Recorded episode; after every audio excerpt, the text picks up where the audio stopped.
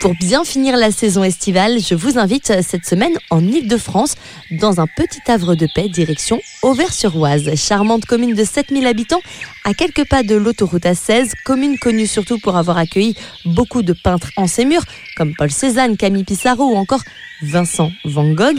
D'ailleurs, l'étoile impressionniste de ce dernier, au nombre de 70 qui ont été peintes dans la commune, ont laissé pas mal de traces dans l'histoire d'Auvers-sur-Oise. Vous pouvez à juste titre vous inscrire auprès de l'Office de tourisme pour fouler les lieux qui ont inspiré ce peintre. C'est alors que vous comprendrez, en allant sur place, la douceur des paysages qui vous portera. Vous serez tout simplement en bordure de l'Oise, les pieds quasiment dans l'eau, en plein cœur du Vexin français.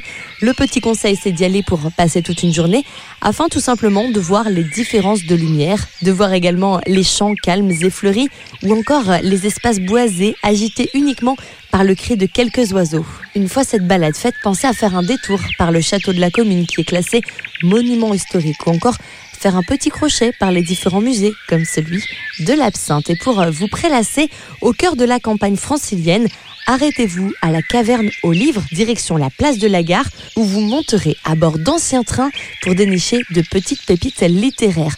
Vous l'aurez compris, à seulement quelques pas de Paris, il est possible de prolonger encore les vacances dans une petite bulle empreinte de nature et d'histoire. Pour cela, direction Auvers-sur-Oise.